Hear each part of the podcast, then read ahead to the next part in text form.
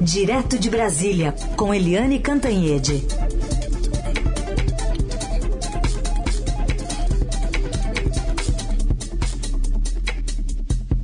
Oi, Eliane, bom dia. Bom dia, Heisen, Carolina, ouvintes. Oi, Eliane, bom dia, bem-vinda. Vamos começar com essa aprovação lá na Câmara do segundo turno, já em segundo turno, da volta das coligações, naquelas mudanças para começarem a valer já nas eleições de 2022, que tem enfrentado resistências no Senado, que é para onde esse texto vai agora. É, é, a votação em segundo turno foi por 347 votos a 135, com apenas três abstenções, ou seja, foi um placar bastante consolidado. E aí o Estadão fez ali a contagem um a um dos votos e identificou uma coisa muito curiosa, que 116 deputados mudaram de posição de 2017 para cá.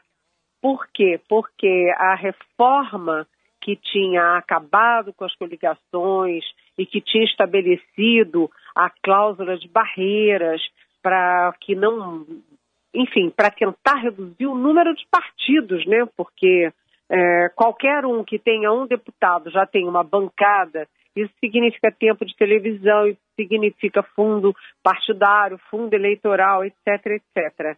E 116 que em 2017 votaram pelo fim das coligações, em 2021 votam a favor de voltar as coligações. Vá se entender um negócio desses. Aí eu queria citar os dois partidos que disputaram ali a polarização da política brasileira desde 1994. É, o PSDB, né, que governou dois mandatos com Fernando Henrique Cardoso, não apenas é, votou a favor do fim das coligações em 2017, como o projeto foi do Aécio Neves, que era presidente nacional do PSDB, e, atenção, os dois relatores do fim das coligações, tanto no Senado quanto na Câmara, eram do PSDB, foram do PSDB. Né? E agora o PSDB dá maioria de votos para voto das coligações. E do outro lado, o PT, que teve os dois mandatos de Lula, que teve os, os, é, um mandato e meio da Dilma e, enfim, que polarizava com o PSDB. O PT também, o PT que era contra, agora é maciçamente a favor das é, coligações. E aí eles alegam, ah, é é o entre os males o, o melhor, né? Porque tiraram a, a, o distritão, negociaram, ah, então tira o distritão e aí fica aí a volta das coligações. Realmente a política é uma nuvem, né? Cada hora está de um jeito. E o fato é o seguinte: o fato, como você disse, Carolina, é que a Câmara aprovou em primeiro e segundo turno, mas vai chegar lá no Senado e há todas as indicações de que o Senado não está afim de ratificar o que veio da Câmara. O presidente do Senado, Rodrigo Pacheco, já declarou isso claramente, é, já disse né, que não há nenhuma intenção, nenhuma boa vontade com essa volta das coligações e os líderes é, dos partidos também vão nessa linha. Vamos ver como é que isso se comporta. E o pior disso tudo, gente, é que você não pode mudar as regras do jogo a cada eleição. Vai ter eleição em 2022, aí em 2021 se mudam as regras. Aí daí a dois anos tem as eleições municipais para prefeito, vereador, etc. Mudam-se as regras de novo. Aí mais dois anos vem aí as eleições gerais, muda-se tudo de novo. Não dá para você não ter estabilidade.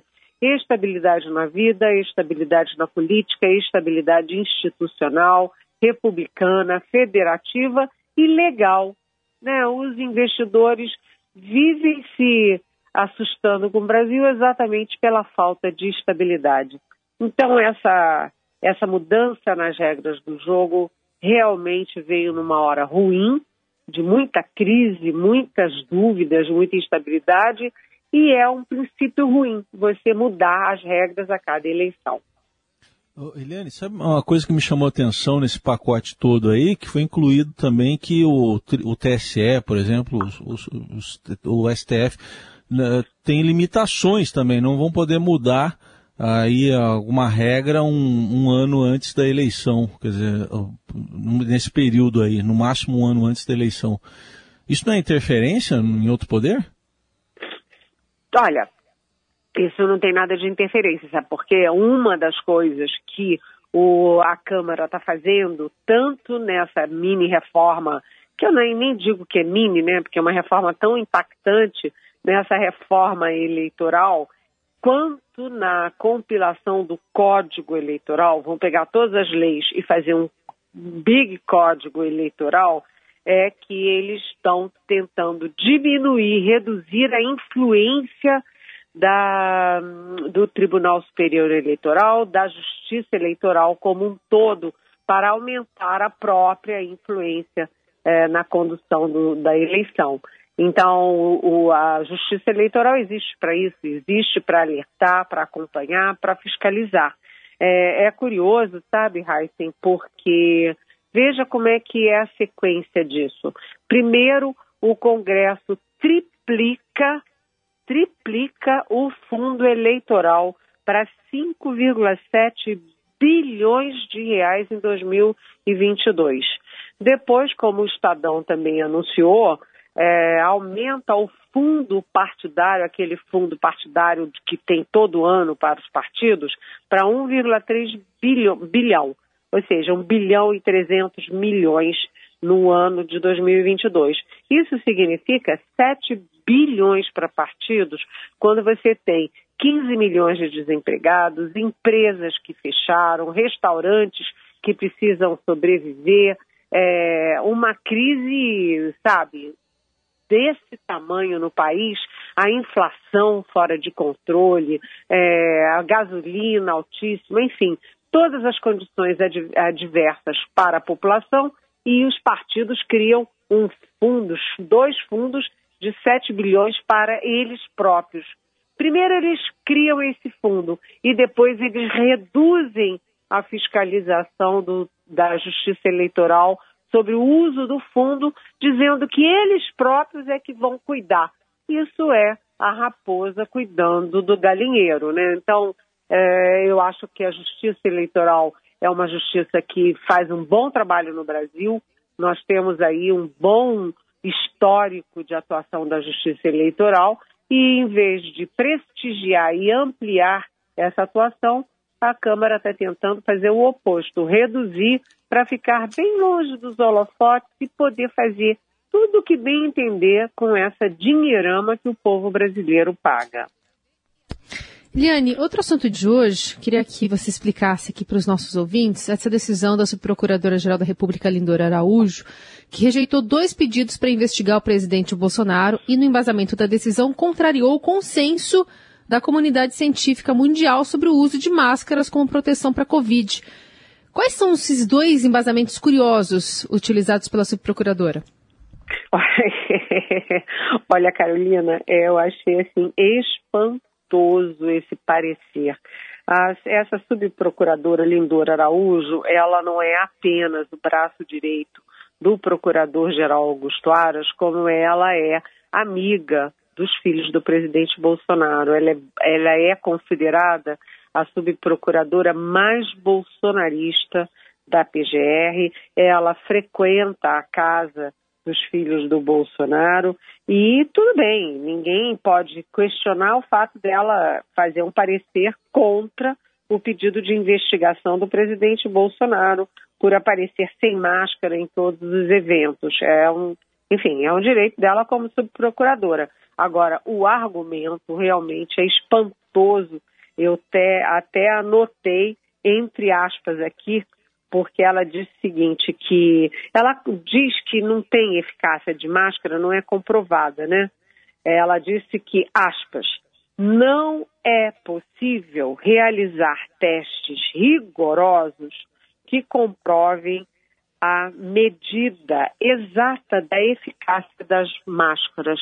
Meu Deus do céu, eu acho que a subprocuradora Lindora Araújo, que aliás é um é a pivô, né? Ela que deflagrou a operação para liquidar de vez a Lava Jato.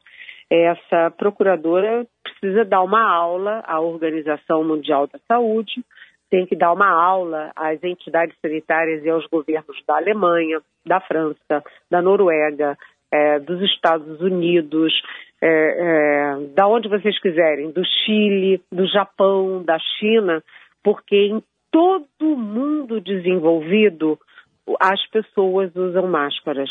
Em todo o mundo desenvolvido as pessoas usam máscara. A OMS é, sugeriu né, e estimulou e cobrou o uso de máscaras o tempo inteiro. Por quê? Porque caiu um raio e eles acharam isso? Porque eles acham bonitinhos a máscara coloridinha? Gente, pelo amor de Deus. E aí, para tentar minimizar o espanto com, a, com a, o parecer dela, a procuradora diz que, é, embora seja recomendável e prudente que se exija o uso da máscara, é, não há como considerar criminosa a conduta de quem descumpre o preceito. O problema é o seguinte: o problema do presidente Bolsonaro não é ele não usar máscara só para ele. Né? O problema do presidente Jair Bolsonaro é que ele é, não é um cidadão comum, ele é o líder da nação, ele é o mandatário da nação, ele é o exemplo, ele dá exemplo, ele teve 57 milhões de votos. Além disso, ele não usa máscara ele proíbe as pessoas de usarem máscara quando estão com ele, ele tira a máscara até de criança no colo no meio da rua, ou seja, ele induz a população brasileira a não usar máscara, que é um instrumento reconhecido no mundo inteiro como capaz e eficaz para é, conter a disseminação do coronavírus. Então, olha, sinceramente, é, é, é, doentio isso, né? É doentio você dizer que o presidente pode não usar máscara, mas ele tem o direito de levar as pessoas a não usarem máscara e correrem o risco de se contaminar, contaminar os outros e morrer e matar. Não, o presidente não tem esse direito, gente. Participação de Eliane Cantanhede, direto de Brasília. Agora para falar de uma entrevista concedida à TV Pública pelo ministro Milton Ribeiro, ministro da Educação. Qual a visão dele, hein, Eliane, sobre adolescentes, né, crianças, né, jovens, adolescentes nas aulas, é, crianças e jovens deficientes? Pois é, né? É, o ministro Milton Ribeiro, que é pastor pro, é, presbiteriano, ele deu essa entrevista para a TV estatal, dizendo, olha só o que, que ele disse, que as crianças, os alunos com deficiência, atrapalham as aulas. Eu vou repetir. O ministro da Educação da República Federativa do Brasil declarou que os alunos deficientes atrapalham as aulas. Gente, realmente isso vai na contramão de tudo, do mundo inteiro. Quando você olha todas as pesquisas no mundo inteiro mostram que a forma mais inclusiva é isso. É, é importante para a criança que tem algum tipo de deficiência conviver com os coleguinhas, é, com os coleguinhas na sala de aula, é importante para os coleguinhas conviverem com crianças que tenham é, algum tipo de deficiência. É assim que você faz uma sociedade plural, acolhedora, humanitária, em que as crianças, desde pequenas, aprendam que as pessoas não têm que ser iguais. As pessoas são diferentes, nós somos diferentes e nós temos que entender, olhar, acalentar ser acalentadas por, pelos que, aspas, nos são diferentes. Então, é realmente, eu acho assim, é, meio escandaloso o ministro da Educação. Qualquer pessoa falar isso seria escandaloso, mas partindo do ministro da Educação, é, é escandaloso ao quadrado, né, ao cúbico. E o ministro, é, inclusive disse o seguinte, que tem que ter instituições, você tem que segregar as crianças com deficiência. Segrega lá numa escola é, para deficiente, aí você é, é, treina bem os professores para aquelas crianças e eles ficam bem segregadinhos e as crianças aspas normais não têm nenhum contato com aquelas. É uma coisa assim inacreditável. Agora, só não é tão inacreditável, viu, Carolina? Eu que tenho que falar meu inacreditável todo dia. meu inacreditável, inacreditável de, de todos os dias. A gente já falou da terraplanista Lindora Araújo, agora hum. do terraplanista Milton Ribeiro, mas só não é tão inacreditável porque não é novidade. Não é novidade porque o Ministério da Educação, é, o primeiro-ministro falava mal o português. O segundo-ministro escrevia mal o português e era um poço de ódio contra tudo e todos. Era o antieducativo né, o, queria é, fechar o Supremo e prender os ministros do Supremo. Esse é o ministro da Educação, era, né?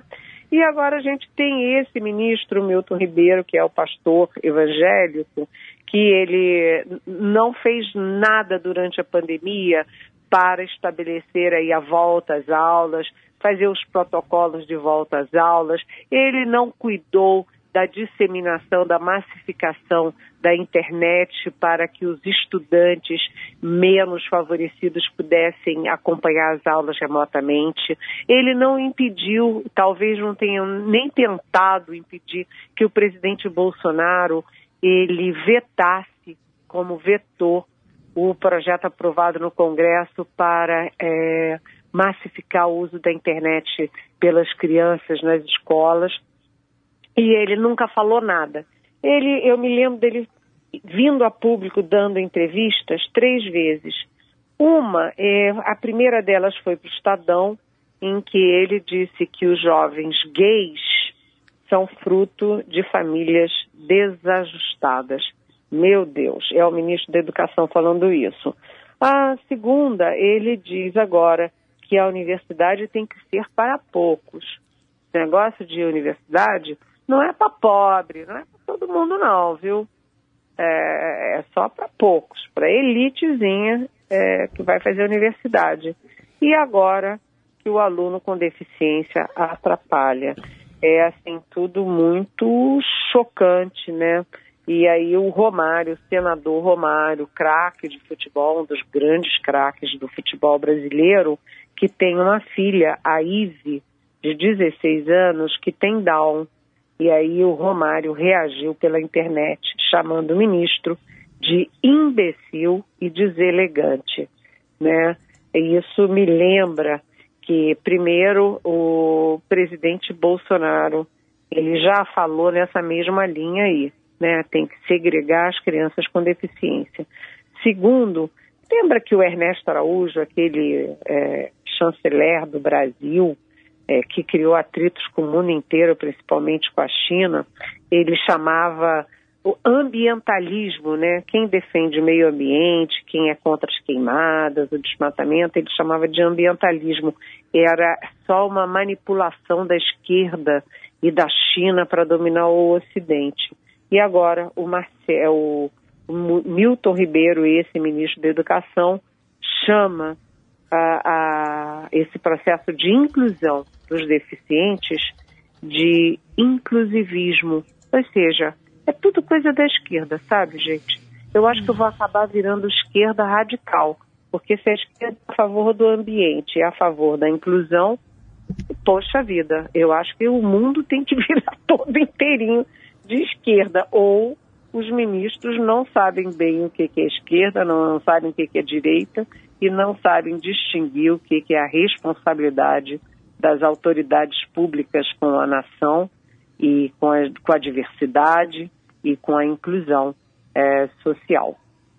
Sabe que eu estava vendo aqui no, no, no, Twitter justamente essa publicação do Romário e ele faz uma resposta é, à publicação do, do, do ministro Milton Ribeiro, que numa primeira versão aparentemente se escreveu é muito deselegante quando o representante do parlamento se dirige desta maneira ao ministro de Estado, mas dirige com J. E aí depois ele teria corrigido com G. Então tá aqui a constatação. Então não é só o primeiro que não falava português direito, como a Helene falou. Pois é. É, e o Weintraub, lembra? O Weintraub, a cada três é, posts dele na internet, dois tinham erro de português grave. Então, eles não entendem nada de educação, né? Nem, nem de português.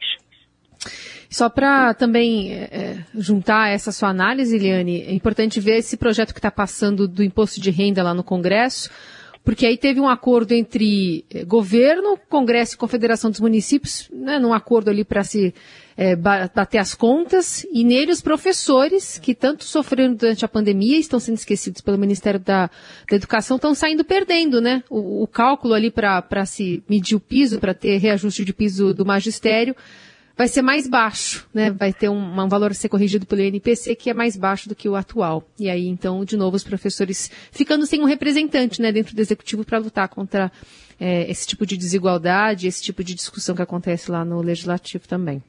Pois é, esse, esse projeto do imposto de renda é, foi já, já é a terceira vez que a Câmara é obrigada a adiar né? Tem que adiar, tem que adiar, porque não há consenso, todo mundo puxando para o seu lado. E aí, quem tem mais poder de, vamos dizer, persuasão, é que acaba ganhando esse cabo de guerra. E sobra sempre para os mais fracos. Enfim, todo mundo foi salvando o seu naco ou aumentando o seu naco, e aí tinha que tirar de algum lugar para tentar fechar a conta aí tiram exatamente dos professores brasileiros. Olha, Carolina, realmente acho que hoje eu vou fechar o programa deprimida. calma, calma. Vai aparecer coisa boa para a gente comentar amanhã, a partir de agora. Vamos ver se aparece. Obrigada, Eliane. Tchau. Um beijo. Um beijo, até amanhã.